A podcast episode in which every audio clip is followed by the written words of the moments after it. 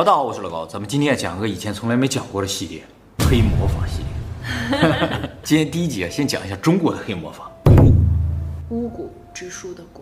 对对对，也叫做蛊毒蛊道，是中国古代存在的一种黑魔法，也就是巫术啊。从一般意义上来说，属于诅咒的一种，但是属于比较高等的诅咒。诅咒有各式各样的，这个属于比较高级的。骂人算诅咒吗？这算也是诅咒。对，你属于比较低级的诅咒。古代的巫师啊，可以通过下蛊的方式来控制他人，就是给你下了蛊了，你就听别人的。所以也有个词儿叫蛊惑人心啊。当然，蛊也不仅仅可以用来控制别人，也可以用来杀人啊。所以呢，是个非常恐怖的巫术啊。有人会吗？就这种有效下蛊啊？我不认识会的了，但是古书中是有记载的。就说明以前可能确实存在过，而且啊，古书里边对于如何治蛊、如何下蛊、蛊有什么作用，写的还是蛮详细的。不过啊，对于最核心、最核心的部分描述几乎没有。核心是什么？就是你按照他那个方式去治蛊、下蛊之类的，你就会发现，哎，这个地方怎么做呢？哎，他没写。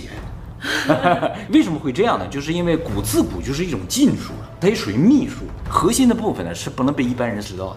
是不是也像木乃伊一样？需要一对定制，有可能是这样的。但是像这种信息，不管你怎么保护吧，它都有可能泄露。为了防止这个信息泄露出去，他们会做一件事情，就是故意散播一些假消息啊。所以古书里记载的蛊的治法各式各样的，不知道哪个是对的，有可能全都是错的，就是为了混淆视听嘛。这种东西一旦传出去了，如果只有一个版本的话，那么大家都会治蛊了就不行，必须是很多版本，你不知道哪个是对的。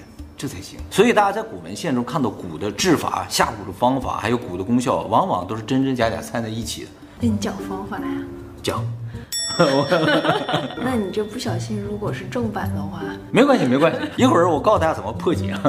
首先，我们讲讲蛊是个什么东西啊？其实通过“蛊”这个汉字啊，大家就大概可以了解蛊是个什么东西。“蛊”字啊，在很早以前甲骨文上就已经有了，也就是说，人还不会写字的时候，就刻甲骨的时候，就已经开始做蛊了。蛊字啊，上面三个虫，下面一个皿字，就是说把一些虫子放到一个器皿里边，这个东西就是蛊。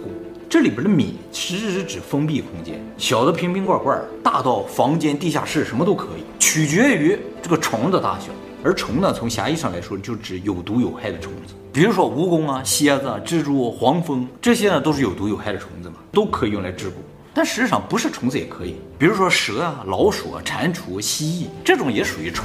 哎，在古代也叫虫，必须得是有毒的这些吗？不一定，没毒也可以。比如说啊，猫啊、狗啊都可以，甚至不是动物也可以，草啊、木啊也都可以。甚甚至不是生命也可以，石头也可以。但是好像说必须是天然的东西，不能是人造的东西。当然啊，做蛊的时候不能够全都是非生物，非生物也好，植物也好，只是陪衬。重要的还是那些毒虫啊，还有毒物，啊最好是虫子，因为虫子足够小，好养活。蛊做好了要养的，弄个东西太大了不好养，你知道？好，蛊怎么做啊？就是每年的阴历五月初五的时候，你想做呀？在端午节这一天呢，大家就要把刚才讲这些毒虫啊放到一个密闭空间里面去。放多少毒虫没有限制，放什么也没有限制。放的种类，书上有说八种的，有说十二种的，也有说上百种的，都可以。这个数量会影响什么？你就是做出这个蛊的等级和品质，放的越多越好。放进去之后呢，就有专门的古道师，就是专门做蛊的一些人啊，用一个法式把你这个罐子也好，把这个密闭空间封起来。封住之后，就把这个东西放到一个隐蔽的地方藏起来。当然，如果你这个是密闭空间，就不用藏了。你比如说地下室什么，不能让别人知道。由于这个密闭空间啊，范围是有限的，而且呢，理论上里边是没有什么食物的，所以原则上这些东西就在里边就会相互厮杀、相互吞噬。经过一段时间之后，这个时间呢，也是取决于你要做什么蛊。种类不一样，时间是不一样。比如说七七四十九天，有的一百天，有的需要一年。最厉害的蛊都要一年的，最厉害的也就一年，也就一年。具体需要多长时间呢？由这个古道师告诉你。时间到之前，你每天都要到这个罐子或到这个密室前面来进行祈祷。那这个祈祷非常的重要啊，一定要和这个东西面对面，让他认识你。不然的话，你做成这个蛊啊，说不定害你。经过了这么长时间，比如说四十九天也好，一百天也好，一年也好，然后选择一个良辰吉日。把这个罐子打开，如果罐子里面有且仅有一条毒虫存活下来了，那么这个蛊就算做成了；如果没有东西存活下来，这个蛊就失败了。如果活下两个也不行，也就失败了。而活下来这个东西就叫蛊，根据它活下这个东西不一样，这个蛊的名字就不一样。活下一条蛇就叫龙蛊，也叫蛇蛊了。如果活下一个蜥蜴，就叫麒麟蛊；如果活下一个狗啊，就叫犬蛊。犬骨啊，传说中啊，骨的种类有几十种，大的有象骨、树骨，小的有草骨、狮骨，就是那个狮子狮骨。那草骨怎么活下来的？草就活下来了，也要厮杀吗？不用厮杀。哎，其实这很重要啊。为什么会有草骨？就往里放草或者放非生物，就是因为做骨太困难了。就是你想想，正常这个密闭空间，你放十几种东西，它能挺那么久吗？四十九天、一百天，不可能。为了做骨一定成功，有时候就会往里放一些容易活的东西，比如说草，比如说石头，石头是不会死的。如果你放石头的话，这个骨就不会失败，就会形成石骨。就是自己骗自己。对，但是石骨没有灵性，所以啊，一般没有什么用的。最好是生命体，而且最好是特别强力那种动物。最常见的就是蛇骨，还有就是呃就是龙骨，还有麒麟骨，所以比较常见。那如果我放了力气，还有一百天的狗粮呢？那就是全骨。当然啊，骨是我们对它的称呼了。人家古道中的人不管这个东西叫骨，人管这个东西叫神灵，就是我们通过法事造出一神灵来。骨是一种不好的东西嘛，人不觉得这个东西不好，人管这叫神灵，有点像泰国他们请的那个佛牌小鬼一样啊之类的，非常类似。这也是古术里边最不可思议的地方，就是他通过生命体创造出了另一个生命体，呃，算是生命体吧，也不知道是个什么东西，反正不是物质世界的东西。而蛊这个东西实质上就是一个灵媒，它是个媒介，你就可以通过这个灵媒操控其他人的精神。哎，你操控人家的精神只能用精神世界的东西，不能用物质世界的东西。可以用钱之类的。哎，我跟你讲，钱其实是灵媒，你知道吗？是吗？啊，一会儿我会讲到的啊。所以可以是鬼推磨。对，它并不是物质世界的东西。所以你上寺庙里都扔钱嘛？为啥扔钱？因为钱是灵媒，可以可以扫码 啊，也可以扫码。当然，究竟为什么蛊可以创造这么一个灵媒了？目前用科学无法解释了。不过它也不是科学了，用科学解释也没有意义啊。对，我刚才说了啊，就是说大家在做啊，不对，大家在做，就做蛊的时候，每天都要到前面去祭拜嘛。这个祭拜啊，就是为了让他认识你。哎，如果你不想让最后造好这个蛊害到自己的话，就要去；如果你不想要这个蛊最后害到你的家人的话，你全家都得去。哎，我以前带着的那个佛，嗯，就是挺保佑我的，然后借给我朋友的话，他就会很随意。哎。这个东西啊，我跟你讲，一会儿我全都给你解答为什么会这样。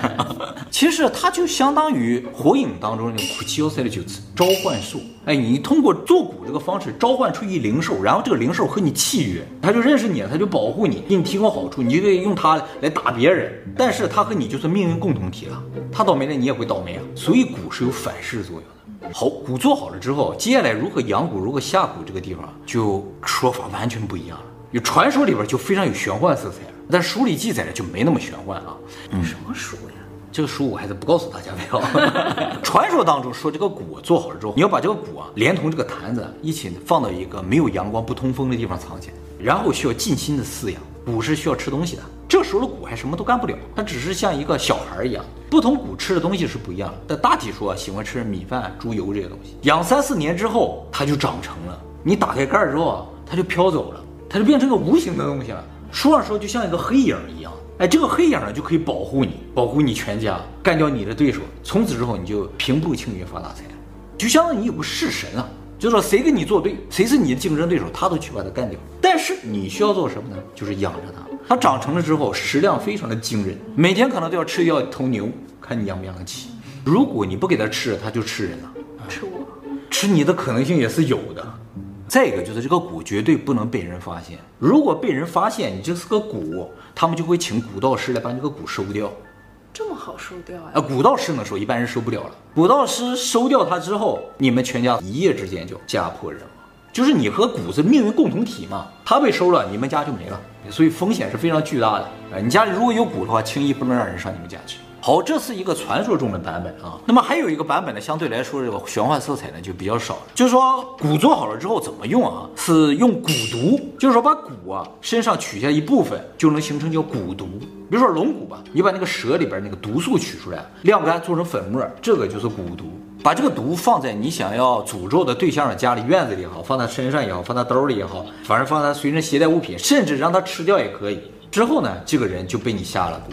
下蛊之后的效果啊，因蛊不一样，效果是不一样的。最常见的是龙蛊，就是害人嘛，就让这个人死掉。就是你吃掉之后啊，慢慢慢慢的，你全身上下就开始疼，像无数的蛇在你身体游动一样，最后边疼死。这就是蛇蛊的作用。风蛊，你最后死就会像无数的黄蜂蛰到身上那种疼痛而死。尸蛊就会全身痒，痒死，没有任何办法，怎么挠都没有用，恐不恐怖？说到这儿，大家可能会觉得这个和下毒有点像，但其实是不一样的。结果可能一样，但过程是不一样。下毒是直接要对方命，而下蛊呢是让对方慢慢痛苦而死，就是看你想不想折磨对方，想以什么方式折磨对方。下毒犯法，下蛊好像不犯法。是吗？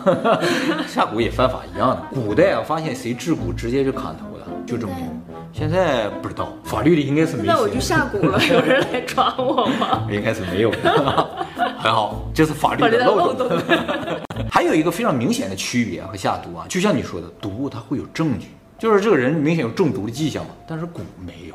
蛊它根本就是无形的东西，就是我刚才说那蛊毒，你感觉像一个粉末在吃的时候会留下一些，没有，这个东西是检测不出来的，它根本上就是一种精神世界的东西。你感觉无数的蛇来咬你，或者什么有麻风来蛰你之类，这都是人的感觉，一种幻觉，因为这种幻觉而死。所以非专业人士是看不出你中了蛊的，只是觉得你专业人士能看出来。对对，蛊道士能看出来。就是一旦你家里有个人突然因为奇怪的病还暴毙而亡的话，你请古道士来看，古道士一看，有蛊，嗯，也是会下蛊的吧？对，他们也是会下蛊。还是他最厉害呀？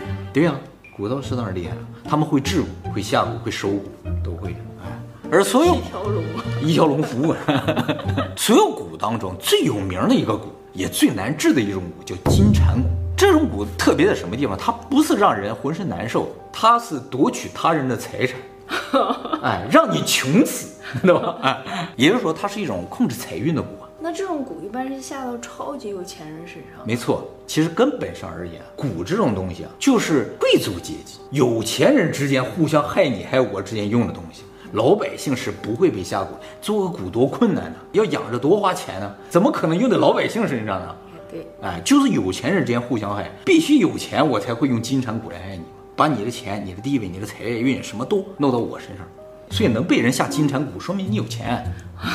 蛊的可以拿出来吹一吹的。对对，绝对可以拿出来吹 的。我被下了金蝉蛊啊！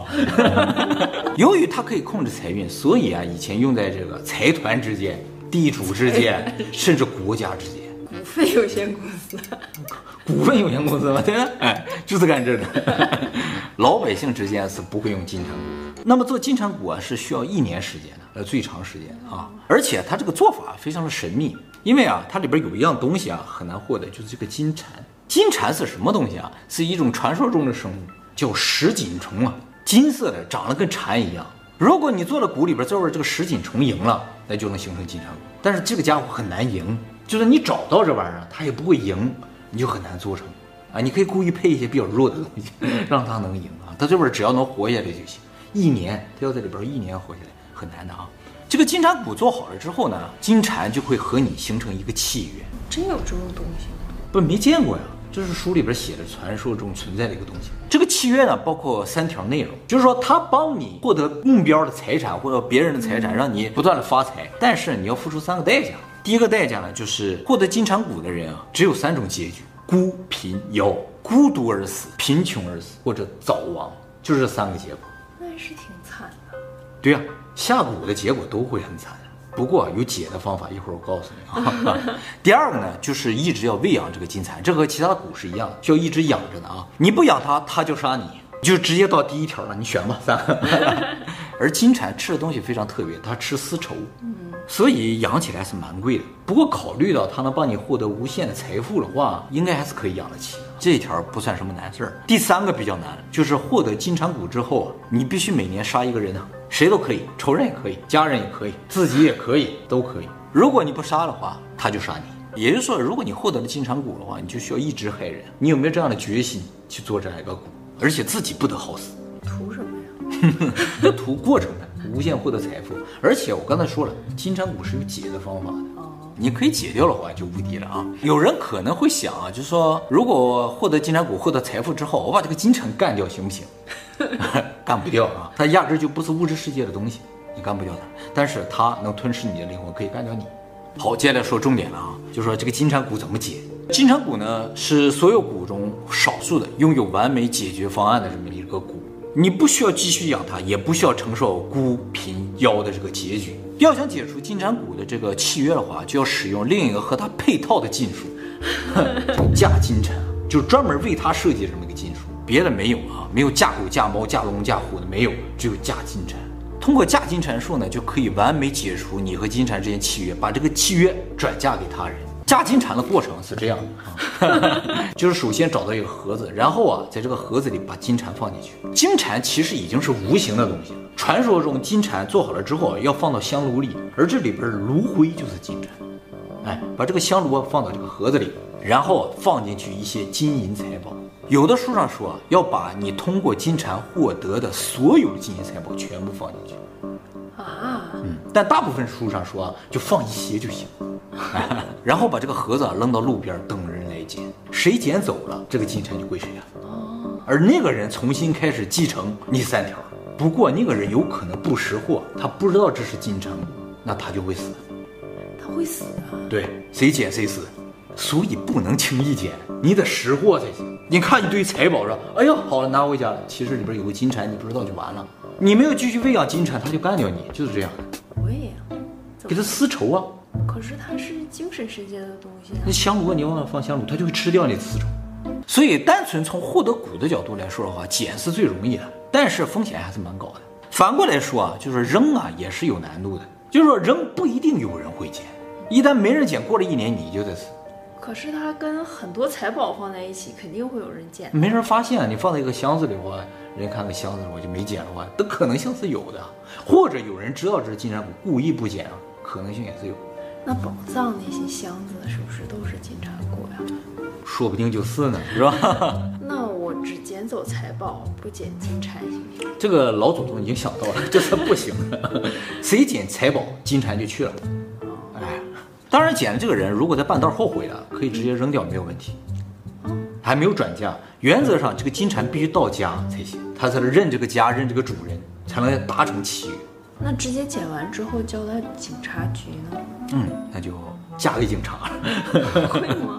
但是原则上谁拿回家？再拿回家才行，就是谁贪了这笔钱，就是嫁到谁身上。所以，如果大家在路上碰到了金银财宝的箱子，最好看一看。那再决定捡不捡，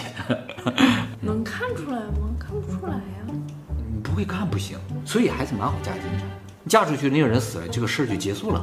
反正你挣够钱了就完事儿。如果不是要把所有的金银财宝都还回去的话，那也是一个害人的方法。对，哎对，说到害人啊，其实自古金银财宝就是专门用来害人的一种媒介。那就回到一开始我要说那个话题了啊，就是大家可能都听说，就是要消灾避难的话，就要扔点钱嘛。古代扔的真的是金银财宝，哎，扔金银财宝就可以消灾避难，它就吸收这个灾祸。哎，你把它扔掉的话，你就没有灾祸。但是啊，你如果扔在路边的话，这个灾祸就会转移到其他别人身上。哎，所以通常扔到寺庙里，这些得道高僧是有办法化解这个灾祸的，所以他们可以收着。自古这个传统传下来了之后呢，现在人到寺庙里去祭拜的时候都要扔点钱，不是为了施舍。只是为了把自己的灾难扔到那个箱子里边，然后寺庙把它平掉，是这样一个感觉。所以那个箱子上面写着什么？敬财，不是写着功德箱吗？啊，功德箱是现在的通用说法，以前写的叫敬财。财啊，在日语里边和罪的发音是一样的，在，哎，也是敬罪之意。大家去寺院去祈福的时候，一定要扔硬币，扔纸币是没有用的，必须是金银铜铁扔的，它得吸附这种灾难，纸币不吸收这个。可是硬币扔不了几个钱呀，不用扔太多，它吸一点就可以。从另一个角度说，如果你经常丢钱包的话，这也是一种被动进化的过程。不过你钱包里得有硬币才行，没有硬币你就真倒霉了。反过来说，诅咒中也专门利用这一点去嫁祸灾难。比如说我很倒霉，我希望你倒霉的话，有的人他就会故意把自己一些金银首饰落在别人家。还有这种好事？有。落在家，你告诉说，哎，你东西落在我这儿，他迟迟不来取，这就比较危险。这是一种嫁祸灾难的方式。诅咒就是低等诅咒里边是有使用这个东西的。是吗？哎，怎么才能成为那个古道士啊？你想成为古道士啊？对呀。其实像古术这种东西啊，应该是已经失传了。但是啊，既然它叫古道的话，它有可能就流传下来。为什么？什么东西叫道？就是有传承体系的东西才叫道。既然古能成为道的话，应该是有传承的方式，就是有师傅有徒弟，这样一代代传下来了。现在传到谁那儿了就不知道了。服务于上层阶级。对，主要服务上流社会，咱们遇不到这种人，你知道吗？你想，如果只有古树传下来，守古的人没传下来，那能行吗？对不对？这是必须得往下传的东西。虽然我们不想它往上传。如果有一天有一个道士来说，呃，我是古道士，就说明啊，你已经牛了，已经进圈子了，进圈了，恭喜你啊，已经可以被诅咒了。在这儿，我们简单说一下诅咒啊，简单说一下啊，以后会详细讲。诅咒其实离我们生活并不远，大家呢可能经常还诅咒一下别人，只是自己没感觉啊。就是说，比如说你上寺院里啊，啊，不用去寺院了，你有没有在家里祈愿过说啊，希望我能考上大学啊？希望我能进哪个公司啊？